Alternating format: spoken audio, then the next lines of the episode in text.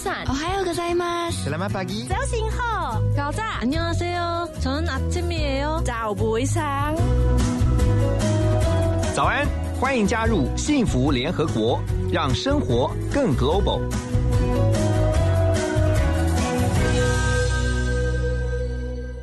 早安，大家好，欢迎来到每个礼拜一到礼拜五早上七点到九点，在 FM 一零二点五幸福广播电台的幸福联合国。今天在早上七点钟的这个时间呢，幸福联合国我们特别要来谈游戏。在游戏当中，常常很多人会说会看到很多东西啊，比如说看到一个人的机智，看到一个人的反应，看到一个人的谋略，更看到了人性之所在。好，所以游戏当中呢，除了好玩以外，其实它可以看到很多不同的事物。游戏除了在户外，除了在室内，现在还有在桌上玩的游戏，大家统称为桌游。我相信，也许有很多的朋友都玩过桌游，大大小小不同种类、五花八门的桌游。不知道你玩过哪几种？但我们今天要聊聊的，要来访问的是一位很特别的桌游设计师。这个行业其实，在台湾呢，也非常的少。其实并没有很多人做这样的行业。那在我们的现场呢，是桌游设计师吴明星。Hello，明星你好。Hello，主持人好，各位听众好，我是星空桌游娱乐馆的店长吴明星。各位大家好。明星其实看起来很年轻诶，你几岁？呃，我有一张 baby face，所以常常让人家误以为我很年轻。其实我并不年轻，我已经三十六岁了。哦，哎，那你做桌游设计师是多久时间？大概是近三年内的一个呃行业的工作。你本来学的不是桌游啊，因为我想说要设计桌游，到底要念什么科系？你是念环境政策，是，然后你做过五年的城市设计师，嗯，没错。做做什么设计？设计工程师，就是网页城市设计师。那跟桌游八竿子打不着哎。哦，其实桌游还蛮多都是逻辑的判断哦。对，他也必须要，譬如说 if 跟 else，如果这样做，那就有怎样子结果；如果不是这样做，他会不会分数比较低？其实它都是一个逻辑判断的一个一个程式，一个判断这样子。所以你的逻辑能力要很强。是，但是你不要考我，我 非常的弱，我只能在电脑上面而已。你为什么会踏进桌游设计这个领域啊？其实也是因为。呃，朋友带了一款蛮有趣的游戏，叫做狼人杀，应该现在非常非常哦，很多人都玩过，是是是，嗯，但是我应该是在七八年前就玩过了，那时候还不红啊，那就是在一个聚会里面，大家曾经玩过一个狼人杀，我觉得哎，我从来没有接触过的一个这个领域，怎么会这么有趣啊？那从此之后就认识了桌游这个，你玩那个游戏是常会赢吗？这个其实我我是一个诚实的人啊，其 实我常常没办法 没办法去欺骗别人，所以我常常都会被刺杀掉。嗯，对。但是你就觉得有趣，对，有趣。可是觉得有趣，顶多就是好玩，我去玩而已。很很少人会想到我要去设计桌游，哎。是啊，就是因为就玩完之后，就接触了一百款、两百款之后，那就会觉得。如果有一个桌游产品，然后上面是冠上自己的名字，那这个梦想不知道有多好。等一下，你刚刚讲说你设是设计，呃，你成为设计师之前，你已经尝试过玩了一百种、两百种的桌游。嗯，是啊，是。天哪！但全世界有十万多款呢，是玩不完的。这样，我们先讲桌游。大家对桌游的概念，呃，就是坐在桌上玩的游戏都叫桌游。是啊，没错没错。那桌游有没有？因为桌游其实不是呃台湾的概念，对不对？它其实是从国外引进来的吗？嗯，对，就是以桌游这个名字的话，应该是算是 board game 嘛，就是从国外引进来的，没错。那像我们比较早期的，大部分没有桌游这个名称，而。而是大家都所知道的叫做大富翁哦，OK，然后后来就演变成像什么地产大亨那些都算，对，可那些是国外的还是连台湾自己本身创出来的？其实连地产大亨都是国外的，嗯哼。那大富翁老实说也是国外的，然后只不过他把它变成是国内的一个在地化，对，在地化，没错，OK，把它 localize 了是是是，那。呃，在国外的话，以你的了解，嗯，桌游的大国是哪些？目前就是有分两种系统啦。第一种系统叫做我还有分系统，对对对。那第二种叫做美式桌游，一个德式，一个美国跟德国，德国对两个国家的桌游有什么不一样？例如像是地产达人，就是呃，应该是地产大亨啊，对不起，然后他应该就是算是美国嗯，所出产的。那德国呢，它是 Trump 发明的吗？呃呃这个 想太多。那德国的话，大部分就是德式桌游，它就是跑分的，它就是要用脑力激荡，看谁的分数比较高，嗯对，它就称为德式桌游。那美式桌游比较类似《龙与地下城》的这样子的冒险，然后它有剧本，然后会有桌上有很多的棋子啊，然后它可以操控桌上的棋子去呃进攻啊，去打怪物啊，类似这样子的战棋类的桌游。你喜欢的比较像德式的还是美式？我比较常接触的是德式的，嗯，嗯为什么你喜欢德式的？因为德式的第一个是价格也比较便宜，然后也比较、它呃也比较轻松，那它游戏的时间比较短。对，那相较相较而言，美式它就是呃第一个费用会稍微高一点点，然后它要玩的时候都可能是如果跑剧本的话，都要一天两天，有时候甚至要把那个游戏的内容储存下来，然后隔天再来玩这样子。所以你刚刚提到所以你刚刚提到说，像你尝试过一两百种之后，你就想要自己来投入游戏的开发跟设计。嗯，是但是你原先学的是像理工哦，或者是说城市设计，你现在要投入到这个呃桌游的设计，你中间有做了哪些准备，或者是有些什么样的一些呃预备的动作吗？应该是说，我第一份工作是城市设计师，做了五年，然后有点职业倦怠了。我觉得好像这工作好像就是每年就是这样子的内容，然后觉得蛮无聊的，然后想要去自己创业看看，对，然后我就。毅然决然的辞了辞职了，然后但但是辞职之前我就已经有接常常在玩桌游，常常有桌游聚会，对，所以也不能说是呃没有准备，然后就去创业这样子。我自己有心理的准备，就是说，哎，我已经对于桌游这块的领域有一点点的初步的了解之后，然后才来去转行做桌游设计师这样子一个行业。可是你在设计桌游的时候，应该要很多的设计的灵感，对不对？你的灵感都怎么怎么来的？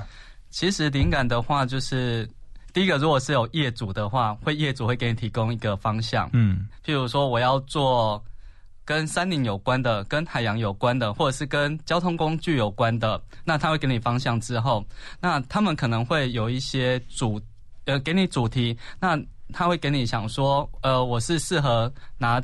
哪一个族群来玩的？譬如说给青少年玩、给儿童玩，或者是给老人家玩，不一样的族群呢，会有适合的游戏机制。哦所以呢，就是会有一些业主会给你一个大的方向，嗯那给完大的方向之后呢，你就要去收集一些资料，去做一些文献回顾，然后去玩一些相同主题的游戏，然后再从这些的游戏里面呢去做一个改良或者是创新，然后接下来就会有一个样品。嗯然后再拿这个样品跟你的业主去讨论。那这个样品讨论完之后，哎，觉得有符合业主的需求，那我们可能就是再进行内部测试，然后就试玩对试玩，对对对。你要也你们也要试玩，像我知道，像比如说手游，或者是说像一般的那种呃看到的游戏软体，其实都有试玩员，嗯，所以桌游也有要抓抓 bug 吗？对需要抓 bug 的，因为桌游也有 bug，对啊，有时候玩一玩，它没有办法达到游戏结束的条件，所以你就是无限的回圈，呃，永远没办法结束，这是有可能啊。那有没有是玩到一半觉得有点无聊不好玩，还是会啊会有这种状况吗？，对，这时候游戏测试员他们就跟呃设计师有讲说这不好玩，那不好玩我们就整呃就调整，或者嗯比较常出现叫做不平衡这件事情。什么是不平衡？譬如说某一个国家它特别强，每次玩这个国家那那个人每每次都会赢这样子，嗯这叫做游戏不平衡。哦，所以你就要及时修正。对，我们就要去修正。好，等一下回来，我们要继续来请教明星啊、在这个桌游设计上面，他还看到了哪些有趣的地方？我们先听这首歌曲《黑暗骑士》。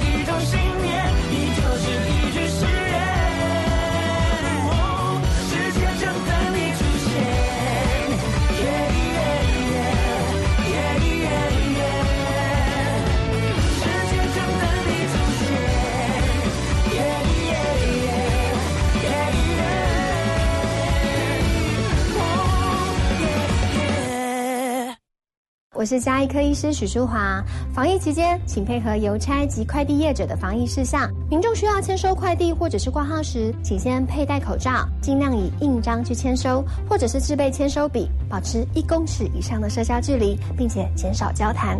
签收前后，请记得要清洁双手哦。若是居家隔离或者是检疫者，请主动告知，多使用线上付款，减少现金交易。有政府，请安心。资讯由疾管署提供。Transformation，转变你的眼光；Transformation，转变你的态度；Transformation，转变你的电台。FM 一零二点五，TR Radio，幸福广播电台，让你听见幸福，重新转变。欢迎继续回到幸福联合国。今天在现场，我们邀请到的是一位桌游设计师吴明星。明星，我看呃你是专攻教育跟议题类的桌游。嗯，是，教育类的桌游是什么？议题类的桌游又是什么？就像我的那个学业背景一样，我是读环境政策研究所，就跟环境教育有关，所以呢，必须要透过书本、影片，然后现在的新的媒体叫做桌游。那我们透过玩游戏，把一些我们的诉求放在游戏里面，然后玩完之后，民众就知道我们的诉求了。例如说是人类过度捕捞，然后三十年后就吃不到鱼了，这是蛮严重的一个议题吧你？要透过游戏去教育，对不对？对，没错。哦，像是让小朋友能够去重视海洋生态，呃重视环境保护。是是是，哎，可是这样那你的游戏就要设计的很有趣耶，不然的话他们会觉得很 很无聊，因为在教育，有时候会感觉好像那个过程就像是在听老师上课一样。是没错没错。那你怎么让那个游戏变得有趣？变有趣其实就是我们的工作内容，对，对啊如何把它变得有趣。不太可能，就是它会符合我们的现实之中就是这样子的一个进行，因为现实中有太多的例外了。嗯那如果按照现实之中的规矩的话，是没办法成为游戏，然后也会变得非常枯燥乏味。嗯那我们只能从这样子的呃一个现象里面抽取一点点的元素出来，然后把它带进去游戏。那最后可能就会有一个老师或者是呃环境教育。老师，然后来去做一个这样子的一个故事的讲解，这样子一个议题的讲解。呃，举例来讲好了，就是以我们的海洋大惊奇的呃海洋废弃物来讲，海洋大惊奇是你第一个设计的游戏，嗯，是是，哦然后也是目前卖的最好的 目前已经到第四刷了。哇哦对。，OK，那它怎么玩？哦，怎么玩？其实它就是一个大鱼吃小鱼的概念，对，它就是以模拟我们国小六年级自然课课本里面都会有讲到一个食物链，嗯，对，那它就是食物链顶端可以吃下面的阶层的一些鱼类，就是要回到就是怎样把议题讲到讲的比较呃有趣一点点，不会乏闷。那我们就在游戏里面设计了，比如说常见的一些海洋废弃物，保利龙，然后保特瓶，然后或者是塑胶瓶这些东西。嗯，那小朋友呢，就是会在游戏里面不小心就吃到这些的海洋垃圾。那知道海洋垃圾就会让他们扣分，哦，那扣分的话，他们就觉得呃心情好沮丧，心情好沮丧的话，他们就想说谁那么恶质啊，怎么会把垃圾丢到海里面？对那透过这样的一个情绪的波折啊，然后我们就可以带进去一些环境教育的一个概念进来。哦，OK，这是海洋的部分。那你自己设计的这么多游戏当中啊，除了海洋这一块，那你说呃结合了教育，结合了议题，可是你刚刚有讲嘛，其实市场的反应才是最重要的。嗯，是，好，就是这个游戏它要能够叫好，又要能够叫座，所以你在设计游戏之前，你是不是要经过一个很完整的思考？嗯，没错，就是其实也是需要去做市场调查。嗯，那我们做市场调查，其实就是发问卷，就可能网络问卷，然后就问大家觉得说，你可以接受的价格在哪一个地方？那你能够接受的是轻度策略，需要思思考一点点的，还是说叫做派对游戏，是掷骰子很欢乐的？那我们都必须要抓到它到底是哪一个年龄层。对，我们必须要针对一个目标族群去做设计。很少很少游戏是能够同吃的，当然有有这样就像现在我们讲说，做任何事情就必须要往分众的思考、嗯去思考，嗯，对对对，就是目标族群 TA。所以你们要先做调查，然后针对你们调查的这个部分再去设计游戏的内容，然后呢？就像是针对小朋友而言，我们不可能让他设计的太难，他可能没办法理解。嗯，如果我们的对象可能就是青少年好了，那青少年他会觉得太简单，他会觉得玩不下去，不想要玩第二遍，那就会丧失我们销售游戏的一个机会。嗯对，所以就是目标族群的锁定，对我们也是最重要的一件事情。当然就是设计出来，我们因为我们也是收版税，当然是能够希望卖的越越多套，能够我们的收入才能够越多。哦，桌游设计师的收入来源是版税，是，那就跟一般出书的作家是一样。嗯，没错。那怎么计算？其实就是以桌游设计师的知名度来讲，大概就是每卖出一盒桌游，他大概就抽二到五趴的税金。那其实并不高诶。是啊，桌游的售价通常都是在什么样的区间呢？它就会以我们桌游的内容物来去做一个判断。那如果都是纸卡类的话，那可能就是比较便宜，因为它、它的印刷成本、它的制作的内容就比较少一点点。那可能就是它的区间大概就是两百五到一千五之间会比较常见。嗯哼，譬如说都是纯纸纸卡类的，就是譬如说五十六张的纸卡，或者是六十几张的纸卡，那就相对而言比较便宜，大概就是三百九左右。对，所以我们还是以内容物来去制价。哦决定价格。OK，这份工作也蛮辛苦的哦、那你现在还乐在其中吗？至少 就是现在还是一个乐此不疲的状况，就是最明显就是觉得，哎、一直工作，工作十个小时、二十呃十几十几个小时，就觉得哎还不会累，这样子就觉得哎这份工作我是想要继续做下去的。为什么你这么喜欢桌游设计师的这个工作？其实就是能够得到别人的一个肯定。他在玩游戏的过程之中会欢笑、会愤怒、会觉得是想要再挑战一次的，这些的顾客的一个反应，就会让我们觉得说，哎，想不到我的游戏是能够接受到别人的爱戴，然后他们的。他们的喜欢在玩的这种感觉，就是让我有持续做下去的一个憧憬。你会看得到顾客的反应吗？对，因为我有开店啊。哦，所以你还会陪他们一起玩啊？对啊，对啊，对啊。我们那你会跟他们讲说，这个游戏是我设计的，然后告诉他们怎么玩？通常就是不会告诉他们那个这是我设计的，然后他们往往觉得，哎。这游戏好好玩，因为他们边玩边骂的。对，谁设计的？边骂的时候，我就不会说这是我设计的。说对，我我也就会一起骂他，这只是烂游戏之类。他就说，哎，还不错玩。哎，你知道这是谁设计的？类似这样子。哦，然后你就讲说是你设计。对对对对，然后就通常就能够顺利的把顺利的卖出去一盒这样子，然后还可以帮他签个名。所以你就是偶尔会跟一般的就是玩家同场竞技这样。嗯，是啊。或者是我们也会到学校里面带活动，那看到，呃。学生们就是玩的很开心，我们也觉得哎，也也受到肯定这样子，因为我们有到学校里面带活动嘛。那通常就是你知道早八这种课都是很痛苦的，早上八点的课都很痛苦。通常底下的学生就是睡成一片，或者就是 眼睛都呈现迷惘，还没有，应该前一天晚上还没有睡饱那种。前天晚上在写功课，太累了，早上起来都在补眠。哦，对，他们很辛苦。那你通常都是安排在这个时候去学校对，我们分享，就有点类似救援投手那种感觉。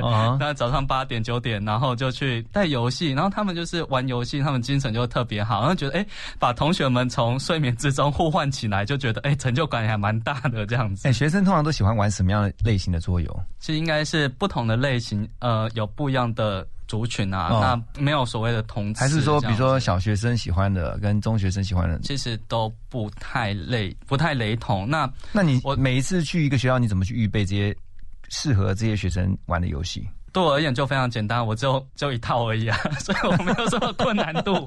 不是啊，那你要你要去你要带带去给学生玩的游戏是什么？你通常都是带什么游戏去？哦，最主要是因为，嗯，我的桌游应该就是海洋大惊奇嘛，他讲的是环境教育，所以邀请我们去学校的大部分就是跟海洋有关的老师会邀请我们的，所以就是也不太需要烦恼说要带其他什么游戏，反应还不错吗？嗯，都还不错这样子。哦，至少他们能够 就是从睡梦中突然清醒过来这样子。等一下，我们回到幸福联合国，我们会继续来。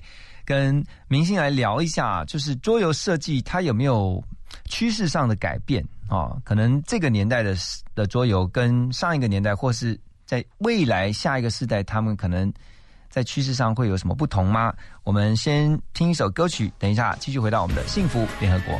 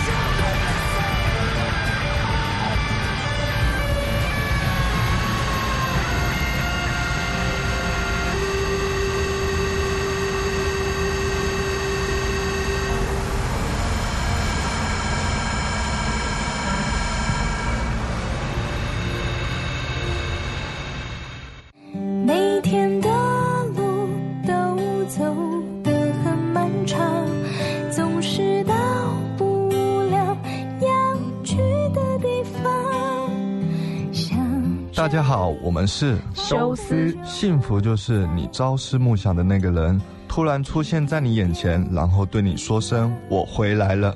你现在收听的是 FM 一零二点五幸福广播电台，听见就能改变。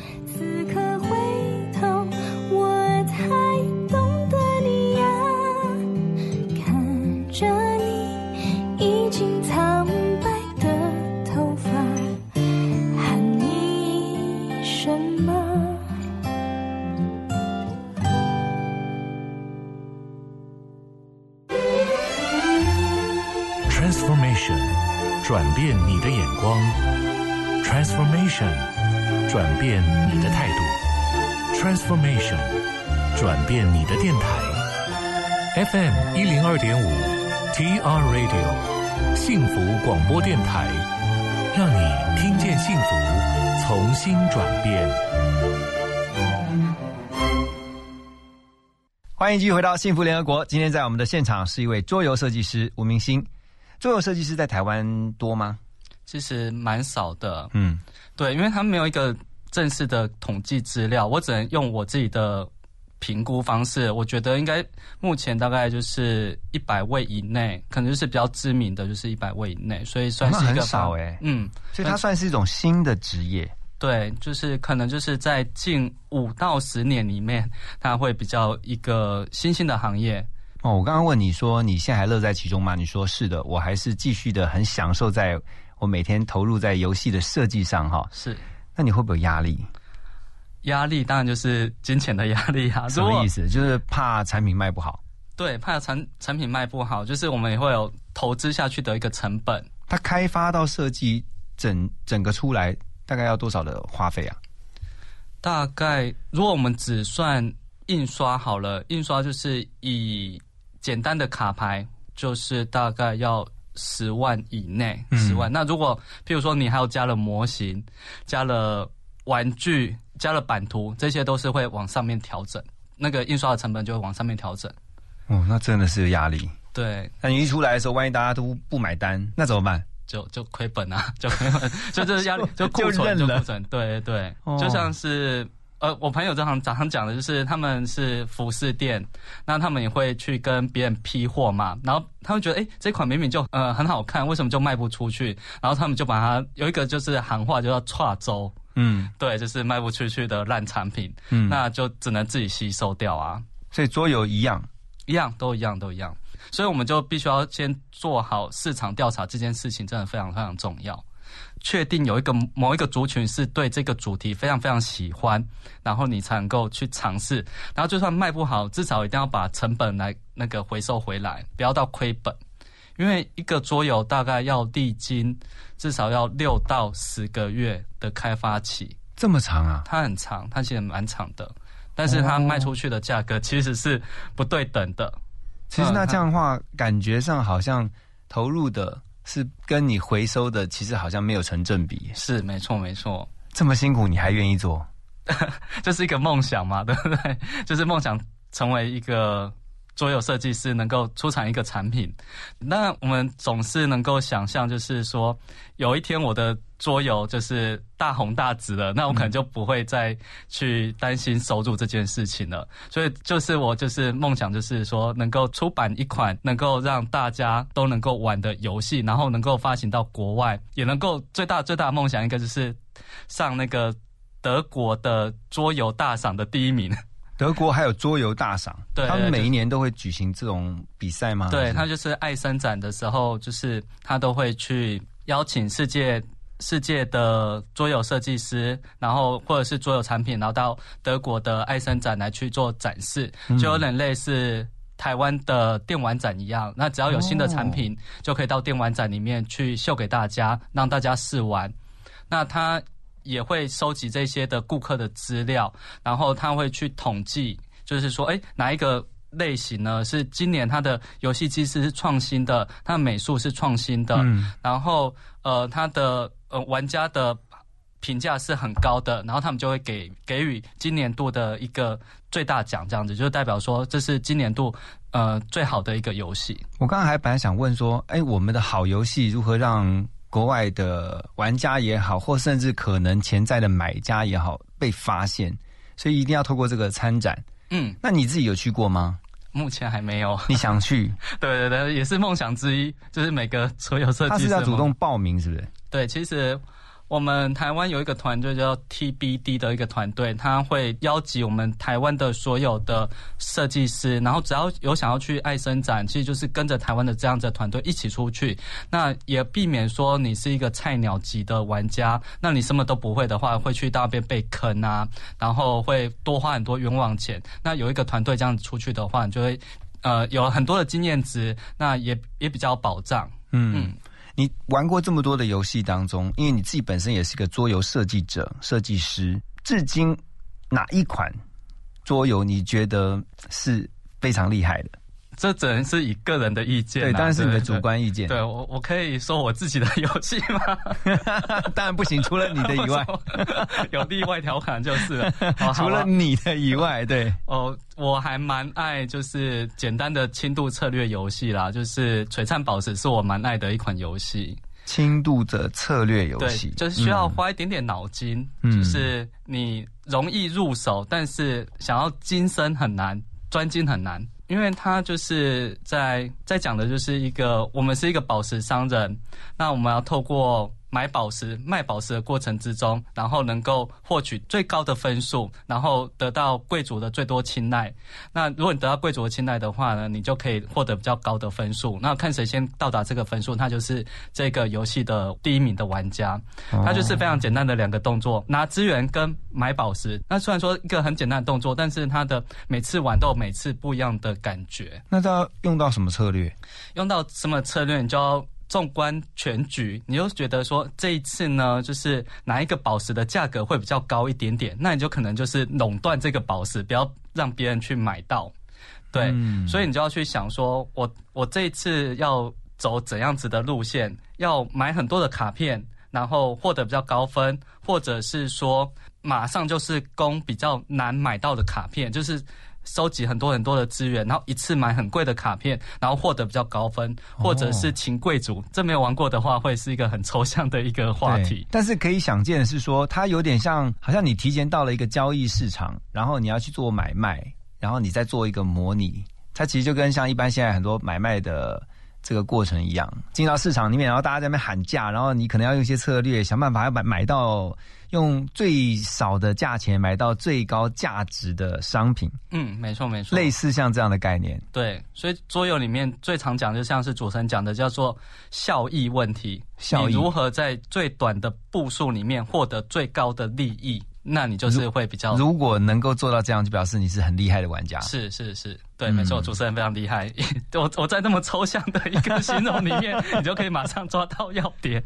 对，我蛮好奇的，你的家人跟朋友怎么看你现在在做的这个桌游设计师的工作？大家常见到我的第一句话说：“你这样子活得下去吗？”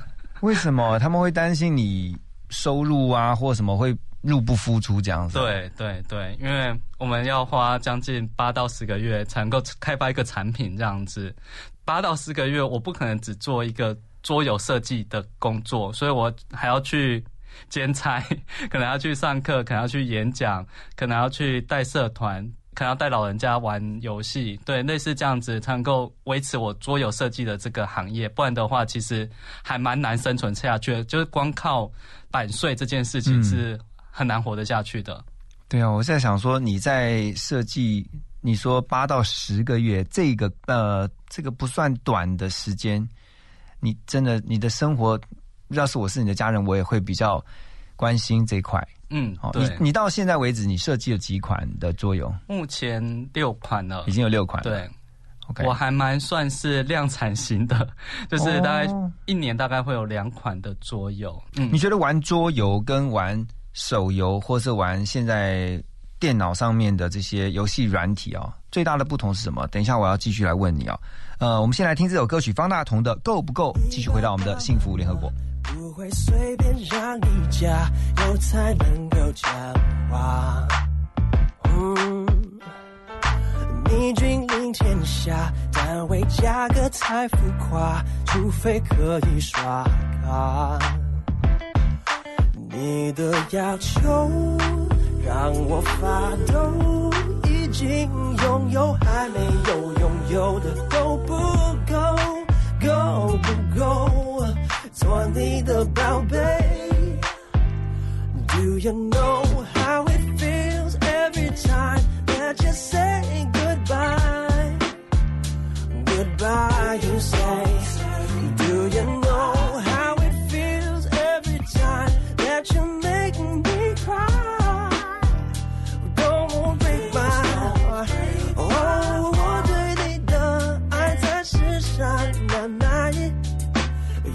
错过，我也无能为力。你想开吧吗？我和我的臭油茶是否让你尴尬？嗯，你最爱卡拉，我对呆萌有看法。你说我是傻瓜，你的朋友说我太瘦，怎么不在意我对你的爱够不够，够不够耶是否能体会？Do you know how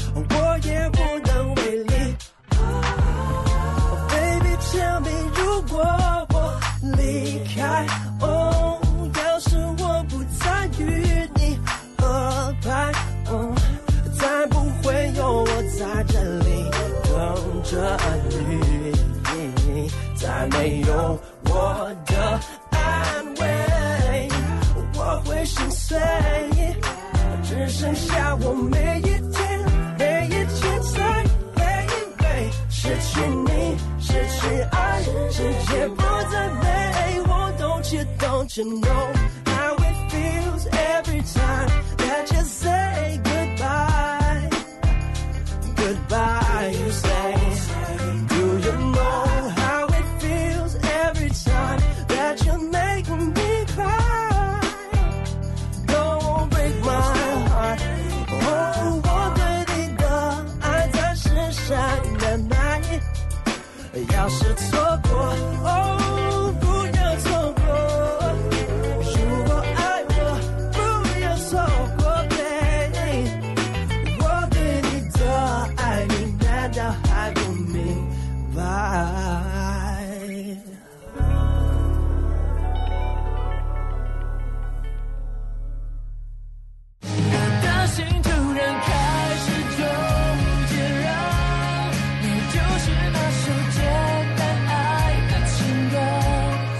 我是阿斯顿李建轩。别再纠结了，与其退缩，不如放手一搏，抓住机会就能抓住幸福。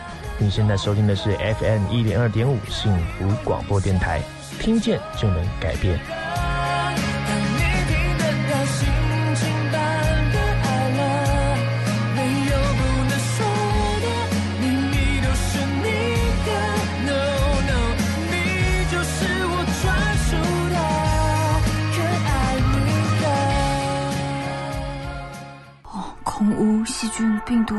脏污啊，好像有一件防护罩哦。守护 Angel 为您打造隐形抗菌防护膜，不含氯酒精且温和不刺激，baby、毛小孩、爸爸妈妈、爷爷奶奶用起来都安心。单瓶二九九，三瓶六九九，六瓶一二八零元。订购专线零八零零八一一七七七零八零零八一一七七七。Transformation 转变你的眼光，Transformation 转变你的态度，Transformation 转变你的电台，FM 一零二点五 TR Radio 幸福广播电台，让你听见幸福，重新转变。欢迎回到幸福联合国。今天我们现场是一位桌游设计师吴明星。呃，刚才我们说到桌游，还有手游，还包括像是电脑的里面的这些游戏软体，到底玩是一样的感觉，还是其实是不一样？不一样在哪里啊？我认为是不一样的。它应该是说，随着我们时代的常用的媒体，呃，会有不一样的产出。例如说，我们远古时代好了，我们用兽骨来雕刻出一个骰子。那因为那时候它没有这样子的素材嘛，他可能没有木头雕刻的技术，他只能用长那个随手可得的那个骨头，然后把它那个雕刻成骰子。嗯，那譬如说到近代一点点好了，我们可能印刷印刷技术的成熟，那我们可能就是会有类似呃卡牌的游戏就出现了，或者是说我们类似麻将，麻将的话，我们可能呃就用那个象牙，那比较对比较那个早期的时候，对，那或者是说到现代我们的塑胶技术的成熟，可能就是用木头刻的，然后又就可以转换成是一个呃模型玩具，那会越来越逼真。那到了未来的，我们可能就是用一个手机软体或者是资讯的东西呢，跟我们的桌游去做搭配。例如说，我现在有又在开发一个，就是用那个手机的 AR 的功能，嗯就是我只要扫描卡片，那这卡片上面就会出现可能是呃欧洲的一个船舰，或者是那个台湾的红毛城的一个建筑物，那可能就是会有一个影像的互动。那、嗯那个西班牙的船，可能就是发射一个炮弹，然后把那个呃红毛城可能就是呃摧毁了，类似这样的一个动画。所以就是可能就是透过卡片，然后以及手机的资源，那就会把这个平面的东西变成一个动态的影像。但我觉得在线上玩跟在线下玩，就是我面对面的跟你实际互动对战，那感觉还是不一样哎、桌游之所以没有被手游打趴的最主要原因，就是说它是具有一个人际互动的很重要的元素在。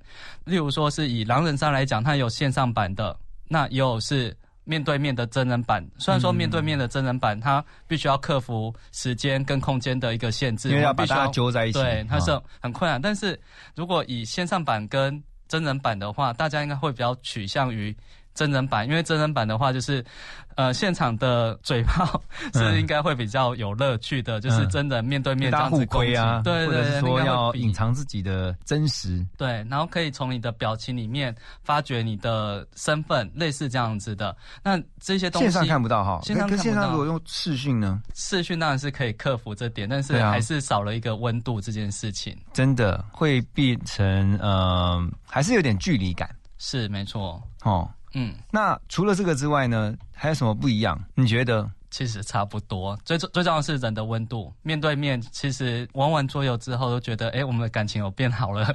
那个除了就是玩那种呃陷害类的之外，那有一些就是玩完之后感情会更不好。对，但但大部分啊，大部分就是有人玩桌游之后感情会变不好，会会会会，有一些会破坏友情的游戏，类似像什么游戏会破坏友情？破坏友情的例如说是有一些是很针对性的游戏。例如是三国杀或狼人杀这些的，都是蛮针对性为什。么都会破坏友情？他就是蛮针对，他觉得，哎、我觉得你是坏人，但我们还没有查证他真正的身份之前，我就用所有的言语去攻击你，去诬赖你。但是到最后呢，就是我讲很多垃圾话是不是对，垃圾话，说说对方怎样怎样怎样这样？对对对，没错。但是，呃，但是我被诬赖的那人，我明明就跟你讲说，不是啊，我跟你同一国啊，你为什么不相信我？然后你你什么怎样怎样怎样但是，然后等到最后一刻翻开身份，才发现原来是误会一场。啊，可是对等到游戏结束之后，就就稍微解释一下说，啊，刚刚就玩游戏嘛，哦你也知道，这样会伤友情哦。哦。会哦，会哦，但是有有些有些把游戏看得很重。我们虽然觉得就是一个游戏，你在玩游戏的的时候有看到这么认真的人吗？还是有，还是有。是哦，他多认真，就是好像说是要记恨记仇这种。对，就有点感觉好像参加世界杯的比赛一样，就是输了这一分我就拿不到冠军了，然后就会怪其他的队友，类似这样。他把这个游戏的成分看得太重了，它变 变成是人生之中的一个很重要的课题，类似还是有真的是有这样子的。把它看得像是参加大学联考，对对，不是你上就我上这样。对对 对，不是你死就是我亡这样子，是真的有的有的。但是我们还是一样强调的是，这就是一个娱乐游戏，就是大家开心为重。嗯，你后来因为设计桌游，你还特别开了一个桌游店。嗯，是。怎么会又再进一步要再开一个实体店呢？增加收入裁员，讲的很真实。呃，对对对，没没错。第二个原因就是因为我们桌游设计师啊，他必须要去研究非常非常多的桌游，所以有时候就是觉得，哎，这款桌游卖得很好，我们就会想要知道为什么卖得很好，就会买进来，然后去拆解它的游戏机制。就这样子，然后我们就会越买越多的游戏，然后就会变每那个家里面有一一面桌游墙，两面桌游墙。那我想说，这么多的桌游，然后不拿来运用的话，好像蛮可惜的。不如倒不如就是把它变成开一间店，然后让大家来运用这一些资源，这样子，那也能够增加一点点收入。那那个疫情有影响吗？哦，影响蛮大的，最主要是那个我们的室内的社交距离是建议在一点五公尺，嗯，那一张桌子也顶多，如果一点五公尺其实蛮远的，对，那他们就会觉得室内空间他们会会有点担心，所以就比较不会过来玩。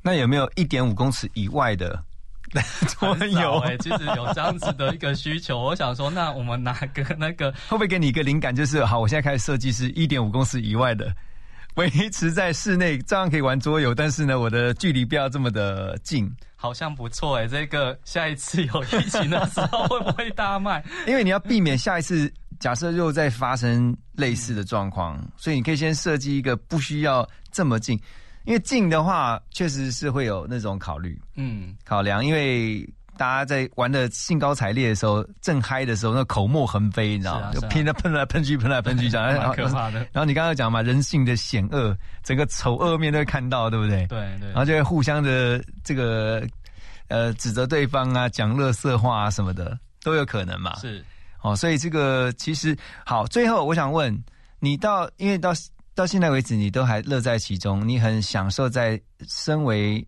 桌游设计师的这个行业。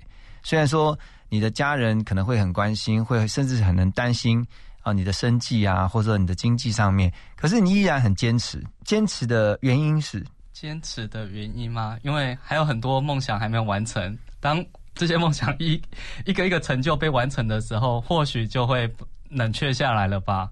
你最大的坚持就是你最大啊、应该说你最大的梦想就是到德国去，然后让人家看到台湾的桌游很好玩。是没错，然后希望能够自己的桌游能够发行国际版本，至少十个国际版本吧。这是你你怎么讲？现在自己还笑？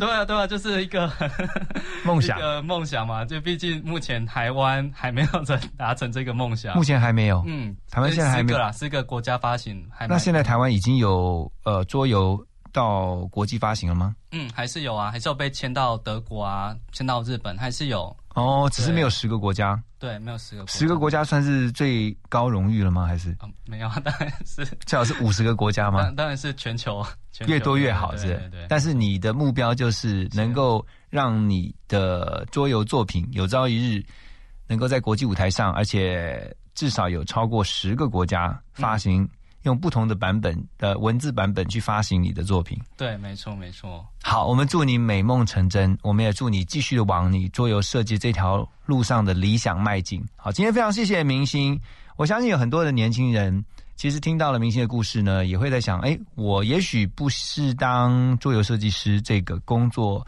当做我的目标，可是我正在一条我喜欢的路上，也在持续的努力。那听到了明星他的分享，你要知道，有的时候其实很多梦想是必须要靠坚持，才能够一步一步的去把你的梦想实现的。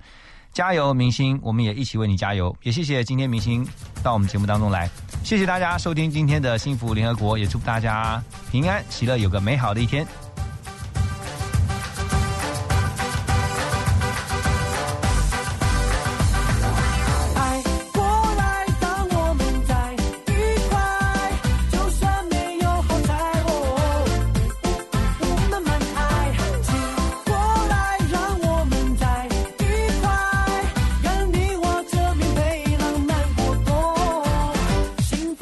无时无刻对幸福的期待，就是你无理取闹的可爱姿态，每天我的心脏都快跳出来，不知你有没有感受我的眼神上的爱，都没醒来遇上可爱才能就被打败，搞不懂你还在回头故事二连拍，你说你的生活拒绝无赖，耍赖，至少少个真爱，真爱。